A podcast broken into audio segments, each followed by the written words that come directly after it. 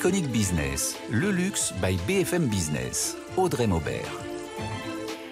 Iconic Business, c'est un univers digital et une émission exclusive, intemporelle, mythique, responsable et déculpabilisée.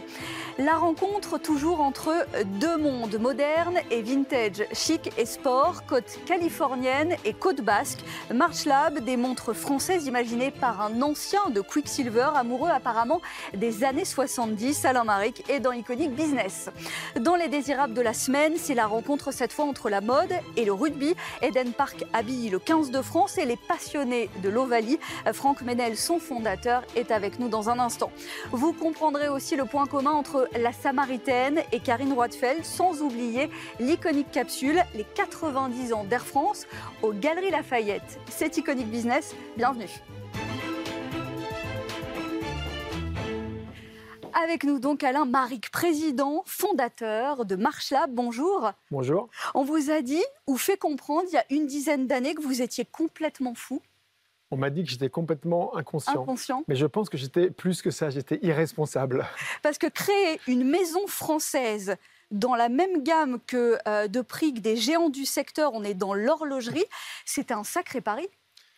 C'était pas du tout réfléchi en fait. J'arrivais du monde du sport et je pensais pouvoir comme ça pénétrer l'horlogerie de luxe et la haute horlogerie. Et en fait, c'était un métier complètement différent et un monde complètement différent. Bah, en effet, vous aviez euh, développé les montres et les lunettes pour Quicksilver. Exactement. Dans une autre vie, c'était une autre expertise, un autre positionnement en fait. Tout à fait, c'était le marché du sport et du surf, donc un marché plus entrée de gamme, on va dire, plus mass market et avec des codes beaucoup moins euh, précis et beaucoup moins fermés. Et comment, à quel moment on se dit bon, à cette époque-là, euh, je vais aller chercher sur le même segment les Tiger, les Omega. c'était ambitieux, mais Comment, est, comment est venu le déclencheur? Alors en fait, euh, à un moment, on est dans une marque, on dit tiens, je ne suis pas forcément encore à ma place dans cette marque, c'est la marque euh, rajeunit et moi je vieillis un peu, tout simplement. Et on s'est dit tiens, moi j'ai envie de porter des montres qui sont un peu plus élégantes, un peu plus raffinées.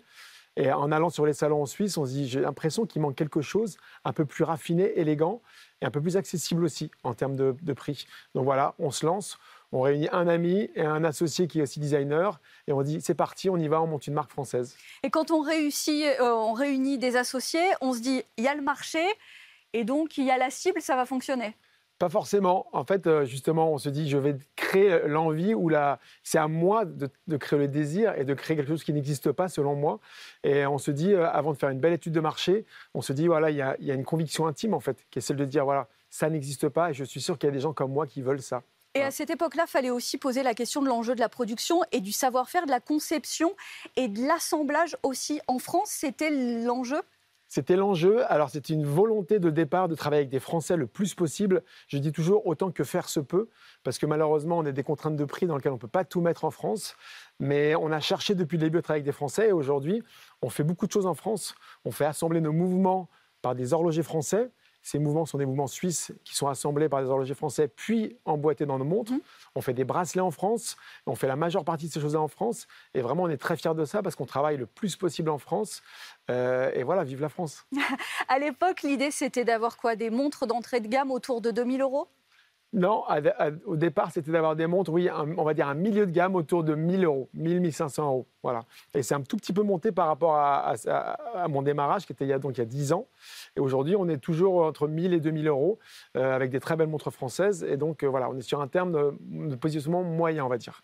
Et justement, on va y revenir avec Nathan Cocampo, avec ce renouveau de l'horlogerie euh, française. Nathan, il y a l'enjeu d'une relance d'une filière, et ça se passe dans le Doubs. Oui, en France, la capitale du temps, c'est Besançon. Si 30 000 personnes travaillent dans la filière en Franche-Comté, 90% d'entre elles passent la frontière pour fabriquer des montres en Suisse. Aujourd'hui, le 100% français, ce sont seulement 2% des montres vendues dans le pays. Mais ces dernières années, la relocalisation de la filière est devenue un enjeu, un objectif porté par des marques comme Marchlab, Français Bosch, Yema ou encore Pékinier. En 2013, Marchlab, vous avez décidé d'assembler en France les mouvements de vos montres dans des ateliers de Morteau, dans le Doubs. Et en 2022, la décision est prise d'abandonner les calibres japonais pour des calibres franco-suisses.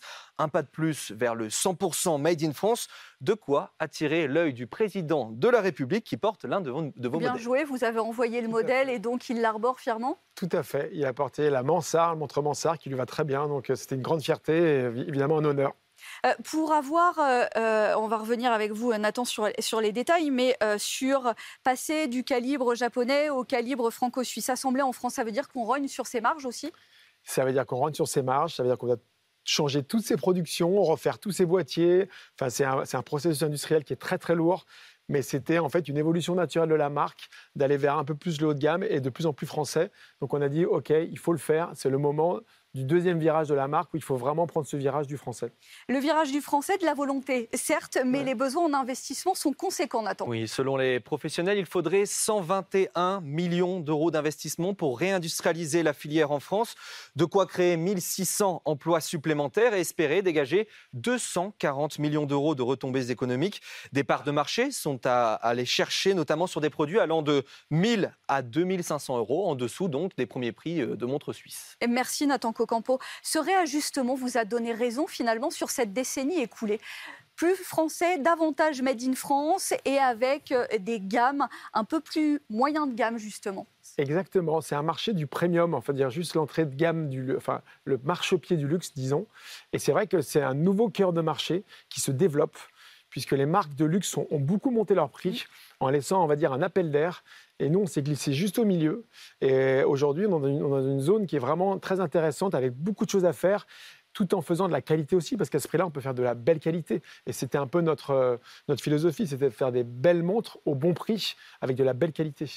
Et l'identité, comment on assure son identité sur un marché ultra concurrentiel? L'inspiration, c'est laquelle? Elle vient de Los Angeles, elle vient de Biarritz, elle vient de tout ça, elle vient de votre esprit, justement? Bah, C'est un mix des deux, c'est ma culture, c'est ma culture de Biarritz et aussi de Los Angeles, où j'ai passé beaucoup de temps. Et on a essayé de mixer cet esprit un peu franco-californien années 70. C'est très dur en fait de faire une identité, de créer une identité dans la montre parce que les gros sont très présents et vraiment sont très, on va dire, ils, sont un peu reconnus du monde entier. Et donc de créer une identité en termes de style de montre et en termes aussi de marketing, ça prend du temps. Elle est elle aussi une incarnation euh, du style. Karine Roitfeld, à présent marraine des puces de la Samaritaine. Reportage avec Eva Jaco. Ici, on retrouve une cinquantaine d'objets iconiques euh, du design français, italien. Deux galeries euh, du marché euh, Paulbert Serpette se sont installées ici au grand magasin parisien. Une installation orchestrée avec vous, Karine Roitfeld. Bonjour. Alors, vous êtes la marraine de cet événement. Je crois savoir que vous avez un lien particulier avec la brocante. j'ai fait, j'ai été brocanteuse avec maman pendant quelques années. Donc acheter sur les marchés 5 heures du matin avec la lampe électrique sur le, toit de la voiture, je connais. L'odeur spéciale du café au lait à 5 heures du matin au comptoir, je connais. Mais les puces, au début, j'ai connu pour m'habiller parce que de ma génération, il n'y avait rien pour euh, les jeunes filles de 17-18 ans. Donc c'est aux puces qu'on trouvait des robes anciennes, des jeans, euh, on allait aux puces. Finalement, est-ce qu'on peut dire qu'il y a un lien entre le design et la mode? Bah, Ce sont des créations de créateurs déjà, des deux côtés. Et en plus, je pense, quand on se promène aux puces, qu'on regarde les antiquités, c'est un peu comme quand on chine aussi un vêtement, mais on peut le chiner chez Saint-Laurent comme on peut le chiner aux puces. Donc je trouve que tous les, meubles anciens, la chine des puces, ressemble à la chine des vêtements. Pour moi, c'est la même chose. Et on crée son appartement comme on crée une garde-robe. Mon appartement, je l'ai créé exactement comme une garde-robe. On commence par une pièce essentielle, un manteau pour la mode, et après on rajoute des chaussures, on rajoute un pull, tout ce qui va autour de la pièce essentielle.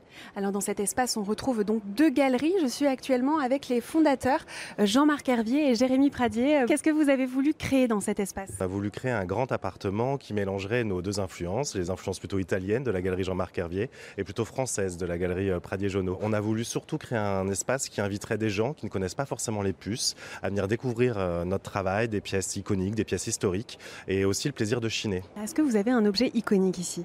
Euh, Oui, nous on défend vraiment le design français qu'on aime beaucoup et un objet iconique qu'on a ramené ici, c'est une table, euh, une banquette de Charlotte Perriand qui date de 1958 et qui arrive tout droit de Mauritanie. Et vous, Jean-Marc Hervier, est-ce que vous avez un objet euh, qui vous tient particulièrement à cœur? Pour moi, oui, bien sûr. Il y a le travail de Jean-Guillaume Mathieu, qui est un sculpteur français, qui est présenté en exclusivité parce qu'il il répond à un dialogue entre le moderne et l'ancien, le vintage.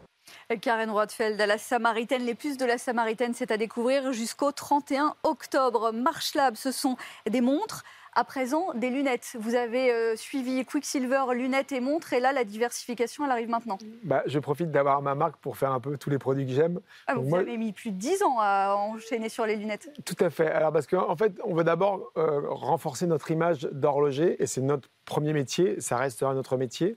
Et c'est vrai que la lunette, je porte des lunettes depuis 40 ans et je faisais des lunettes, donc j'avais envie de faire une petite paire de lunettes qui aille bien avec l'environnement de la marque.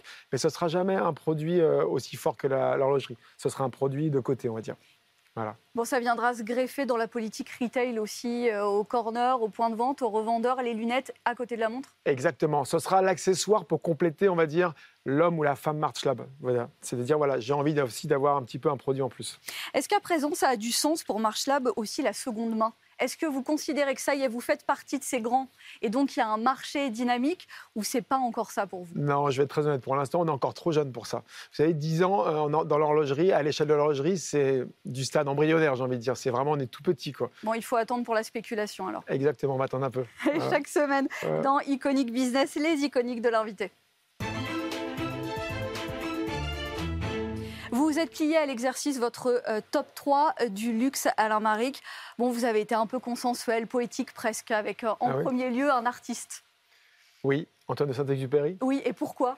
Alors, c'est mon meilleur ami, on va dire. Je suis avec lui souvent le soir.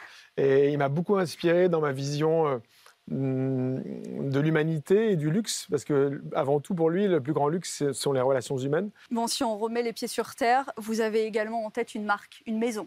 Alors, j'ai une maison, mais en fait, c'est la personne derrière la maison.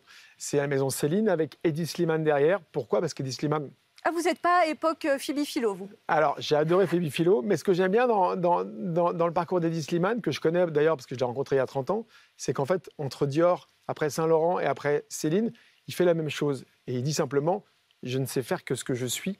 Et c'est vrai qu'aujourd'hui, je trouve qu'il a une Ça fait constance. écho chez vous. Voilà, ça fait écho chez moi parce que je ne saurais pas faire autre chose que ce que je suis. Et lui, il le fait tellement bien et il est tellement honnête. Un endroit pour terminer. Alors l'endroit, c'est l'endroit où j'aurais allé passer euh, mes vieux jours euh, quand euh, j'aurais j'aurais accompli euh, ma mission March Lab sur Terre. C'est d'aller à Hawaï parce que je suis un... un- C'est luxe, Hawaï? Non, c'est pas luxe, c'est nature. Mais moi, je suis un homme de l'eau. Merci Alain Marek, président plaisir, fondateur de March Lab, d'avoir été dans Iconic Business. Dans un instant, les désirables de la semaine, un autre mordu de l'univers sport, Franck Ménel, fondateur de la marque Eden Park. Mais tout de suite, c'est l'iconique capsule quand deux iconiques se rencontrent, Air France et les Galeries Lafayette. La compagnie aérienne s'expose dans les 12 vitrines des Galeries Lafayette. Uniformes de grands couturiers, maquettes d'avions, art de la table ou encore affiches iconiques. Un morceau d'histoire de l'aviation française mêlé à la mode avec une collection de 5 robes réalisées pour l'occasion par Xavier Ronze, créateur français et responsable des ateliers de costumes de l'Opéra national de Paris. À l'intérieur des pop-up stores avec une gamme d'objets spécialement créés ou réédités, la marque DLC a créé pour l'occasion une valise nommée Allure, mais aussi un sac cabas fabriqué à partir de toboggans d'évacuation des avions Air France ou encore des assiettes utilisées en première classe entre 1966 et les années 2000. D'autres produits qui célèbrent les 90 ans d'excellence sont à retrouver sur Internet. Les désirables de la semaine, tout ce qui nous a fait envie, séduit et intrigué ces derniers jours. Avec Franck Ménel, ancien joueur de rugby et fondateur de la marque Eden Park. Bonjour. Bonjour. Et Nathan Cocampo, évidemment votre sélection cette semaine, une distillerie au Japon de whisky, la maison Santori qui célèbre son centenaire avec une édition limitée. Deux flacons, Ikibi 21 ans et Ikibi Japanese Harmony, d'une couleur or. Ikibi 21 ans est enfermé dans une bouteille illustrée d'un lever de soleil au Japon. Ses arômes sont ceux du jasmin et de l'encens japonais. Le flacon de 70 centilitres en édition limitée est à 7000 euros. C'est une année spéciale aussi pour Porsche qui célèbre ses 75 ans d'existence et les 60 ans de son modèle 911. Pour l'occasion, la marque multiplie les événements autour du monde, notamment avec cette exposition de street art étonnante dans la galerie Sakura à Paris. Une centaine de pièces du constructeur ont été transformées en œuvres d'art. Rétroviseurs, volants, jantes, freins.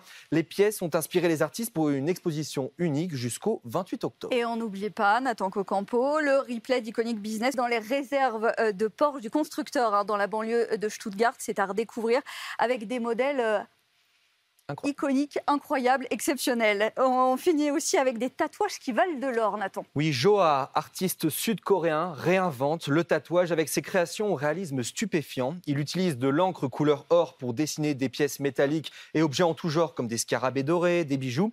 Il est passionné de pierres précieuses. Les reflets et le réalisme sont vraiment saisissants. Très suivi sur Instagram, l'artiste s'est créé une véritable renommée à l'international. Et on termine avec un peu de gastronomie, Évidemment. comme toujours, au perché à 125 mètres de haut. C'est à Lyon, avec le chef étoilé Anthony Bonnet aux manettes du Céleste. Jusque décembre et la réouverture de son restaurant réputé La Cour des Loges dans le Vieux-Lyon, le chef propose une expérience culinaire unique avec euh, vue sur la ville, un menu en six actes avec une volaille aux champignons et figues ou encore un chou-fleur abricot pollen. Le menu est à 120 euros. Et merci Nathan Cocampo, je vous remercie, euh, je vous remercie pas, on a faim maintenant. Merci beaucoup. Une sélection, une prochaine sélection la semaine prochaine avec vous. Franck Ménel, président fondateur de la marque Eden Park. On va dire que c'est votre moment en pleine Coupe du Monde de rugby, c'est votre moment, c'est le moment pour la marque, pour vous? Oui, c'est le moment, c'est le moment où, où finalement Eden Park devient malgré lui euh, influenceur. Euh, Malgré lui Non, Malgré pas lui, parce, malgré bah, bah, si, parce que j'ai évolué depuis euh, des années dans un, dans un monde qui était un peu le monde, le monde du sport. Je, je- je rêve un jour, de, en, en- en écou- en vous écoutant, en écoutant les émissions, d'arriver à parvenir à, ce- à cette image que l'on résumerait par, par le mythique, le mythe. Voilà, le mythe. On, a une petite légende, et puis peut-être qu'un jour la marque deviendra mythique. Mais c'est vrai que c'est le, moment pour, pour Eden Park d'exister, parce que cette Coupe du Monde a lieu en France, et nous l'avons préparée depuis euh, maintenant euh, plusieurs années. Oui, d'ailleurs, c'est ça qui est intéressant. Ça veut dire combien de temps de préparation? Comment on projette un tel événement? Écoutez, on a, on a commencé à y réfléchir sérieusement de- dès 2015, puisque la première partie de la vie d'Eden Park a été assez anglo-saxonne.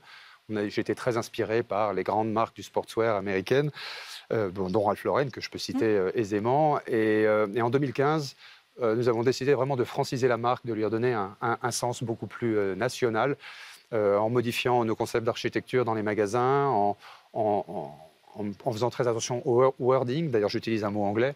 Et, et il faut faire attention aux mots et on a francisé voilà, tout, tout ça. On, on a aussi accentué un peu les partenariats avec euh, quelques marques françaises. Si je ne clame pas haut et fort le Made in France chez Eden Park, en revanche, tous nos partenariats, tous nos co-brandings s'appuient très très souvent sur le savoir-faire français.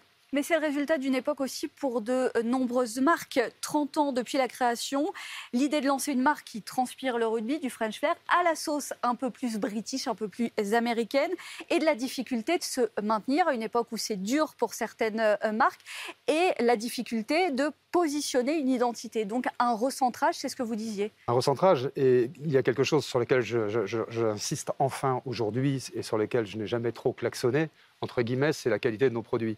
Et lorsqu'on a lancé la marque, moi j'étais un architecte raté. euh, et je me suis fait beaucoup conseiller parce que j'ai eu peur de plonger dans cet univers. Et parmi les, paramètres euh, qui ont été très inspirants pour moi, l'un et le principal a été le positionnement de la marque. Même si nous venons d'un monde du sport, même si nos collections sont colorées, même si ce nœud papillon rose existe et existe vraiment, euh, la qualité des produits est aujourd'hui mon cheval de bataille et je, je m'y euh, attelle. Et je pense que c'est une des raisons pour laquelle Eden Park a résisté depuis 2008 à peu près à toutes les crises. Euh, je crois qu'in fine, euh, c'est le sujet. La, la mode, le- les tendances peuvent être euh, soumis à la versatilité des, des clients. Euh, une qualité, ça marque les gens et, et ça vous inscrit dans un, dans un projet de fidélité, ce qui aujourd'hui, effectivement, dans notre business, est fondamental. On vous a reproché de peut-être pas assez vous renouveler? Oh non, vous savez, j'ai un, un directeur artistique qui s'appelle Vincent Nadal, qui, qui a beaucoup voyagé dans le monde, euh, qui a commencé chez nous dans un univers commercial et qui est revenu dix ans plus tard, après avoir fait ses armes à, à la créa. Et c'est quelqu'un dans le dur métier, j'ironise un peu parce que c'est pas toujours facile pour lui, il se balade entre Milan, le Japon, euh, New York, euh, l'Angleterre. Voilà. Et en plus, il a un double métier puisqu'il est, euh, il est créateur, lui, de tissus dans une célèbre marque de, de célèbre fabricant italien. Donc les tendances sont, sont- sont là. Et contrairement à ce qu'on peut croire, en voyant effectivement des collections qui peuvent vous sembler un peu répétitives, on essaie de ne jamais rater une tendance. Le, le secret d'Eden Park, c'est de croiser ces tendances avec notre ADN qui est extrêmement signé. Et la répétition crée l'identité aussi d'une marque. Exactement, il faut absolument il faut insister. C'est vrai que quand on est créa, j'en étais un, euh, j'essaie de l'être un petit peu toujours. Euh, on a tendance à vouloir travailler sur une feuille blanche, à tout effacer et à repartir zéro. voilà, d'un bureau tout bien rangé. Il faut quand même s'appuyer sur les, sur les icônes, sur les réussites. Et dans un monde un petit peu chahuté, effectivement, euh, en ce moment, je trouve qu'il faut, il faut profiter de, de ce- de ces tremplins qui sont magnifiques. Est-ce que vous avez réécrit aussi euh, l'histoire retail? Ça veut dire moins de points de distribution, moins de boutiques, euh, peut-être pour raconter différemment l'expérience? Écoutez, vous savez, là aussi, j'ai beaucoup de complexes en fait. J'ai fait beaucoup de complexes. Durant la première partie de ma vie, je me disais, mais euh, c'est marrant, j'ai du mal à exister à Paris. Euh, mais je, finalement, je ne viens pas de Paris. Je viens d'un d'un univers qui est celui de la province, qui est celui du rugby, qui est le terroir. Oui. Et, et ce terroir aujourd'hui, il prend une valeur euh, phénoménale. Il prend, il prend une dimension par rapport à la versatilité peut-être de certains mouvements parisiens. Je suis assis sur, euh, voilà, sur des gens qui nous sont fidèles depuis, depuis une éternité. Et je dois leur rendre, euh, voilà, je dois leur rendre un renouvellement euh, de, de- de nos collections, mais, mais également une certaine stabilité. Notamment, je vous l'ai déjà dit, sur, sur- sur la qualité, mais, mais également sur un style. Car Eden Park peut être remis en cause sur le style, mais c'est une vraie signature. Les produits euh, cultivent la rayure, cultivent le- les petits boutons en forme de ballon de rugby. Ce rose si particulier Ce aussi. rose si particulier, ça a été une, ça a été une drôle de décision de choisir de, de jouer avec un nœud papillon rose en 87. Je le regrette jamais parce qu'il nous différencie et, et quand vous mettez un nœud papillon sur, sur des mecs qui font 2 mètres, c'est toujours un peu paradoxal, mais ça fonctionne. Donc la stratégie, elle est plutôt en termes de, de rayonnement en fait. C'est s'ouvrir à un marché euh, international. Est-ce qu'on va spécifiquement sur des, euh, sur des marchés de rugby, sur, dans des pays adeptes et fans de rugby? Alors écoutez, lorsqu'on s'est lancé, on s'est dit, on s'est dit, on va céder aux opportunités et puis il y aura un marché, verra. un marché sur deux qui fonctionnera. Aujourd'hui, depuis, je dirais, les difficultés globales du, Mmh, du- du je marché du textile, ah, on n'y va jamais gratuitement, on prépare notre stratégie. Aujourd'hui, on, on a- on s'est focalisé sur les États-Unis après une réussite depuis deux ans euh, à Miami, puisqu'on a une très, jolie, voilà, très boutique. On a une deuxième expérience pour aller tester les wasps à Boston. Et euh, voilà, ça, ça nous intéresse parce que c'est un marché très stable. Et il va falloir y user de notre French flair, de l'inspiration à la française, avec tout ce dont je vous ai parlé, tous ces caractères si typiques pour essayer de ne pas aller rivaliser avec ce qui s'est fait de mieux au monde. Mais on a une grosse carte à jouer en, insistant beaucoup sur les valeurs françaises, sur l'irrévérence. Voilà, on est plus bébel, nous, qu'autre chose. Ça nous va très très bien et on se- voilà, on est, on est à l'aise dans cet univers.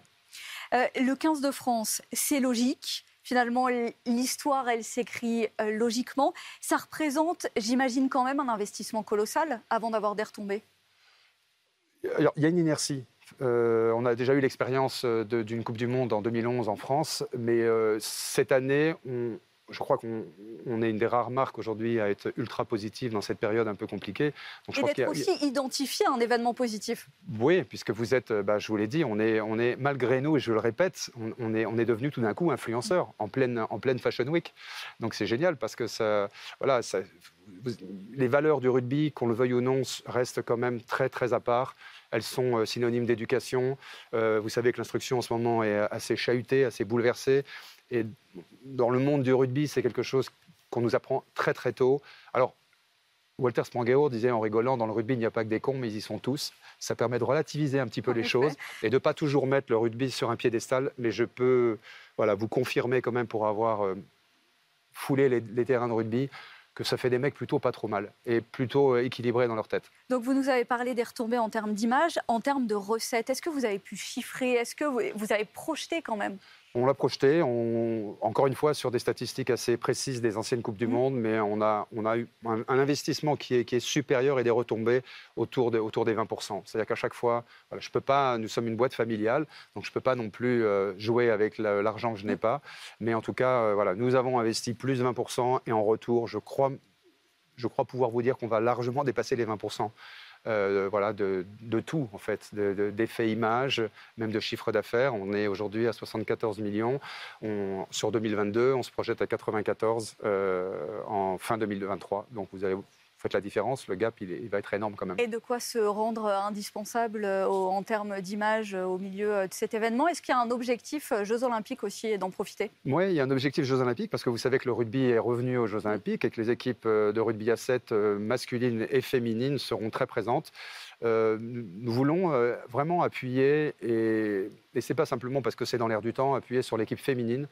Euh, non seulement euh, la française, mais peut-être, je ne peux pas trop en parler, mais une autre mythique, euh, toute noire. Et euh, j'aimerais beaucoup m'appuyer sur ces deux équipes, euh, d'abord pour marquer aussi le fait que nous avons maintenant le droit de nous développer en Nouvelle-Zélande. C'est une nouveauté aussi récente et juridique. donc ce marché est un petit marché, mais pour nous, il est fondamental parce que les, racines du rugby All Black et néo-zélandais sont très importantes. L'alliance franco-néo-zélandaise est très cultivée chez nous et on s'y attache beaucoup. Donc voilà, les prochains le prochain gros, gros, gros, événement qui sera euh, les Jeux Olympiques euh, a notre intérêt et on va essayer de, réussir des choses. Bon, France Nouvelle, euh, Nouvelle-Zélande, il faudra vous départager quand même. Hein. Merci Franck Ménel, président fondateur de la marque Eden Park, d'avoir été dans Iconic Business, le luxe par BFM Business, exclusif, intemporel, mythique, responsable et déculpabilisé toutes les semaines sur BFM Business et dès à présent sur le site et les réseaux sociaux. Iconic Business, le luxe by BFM Business.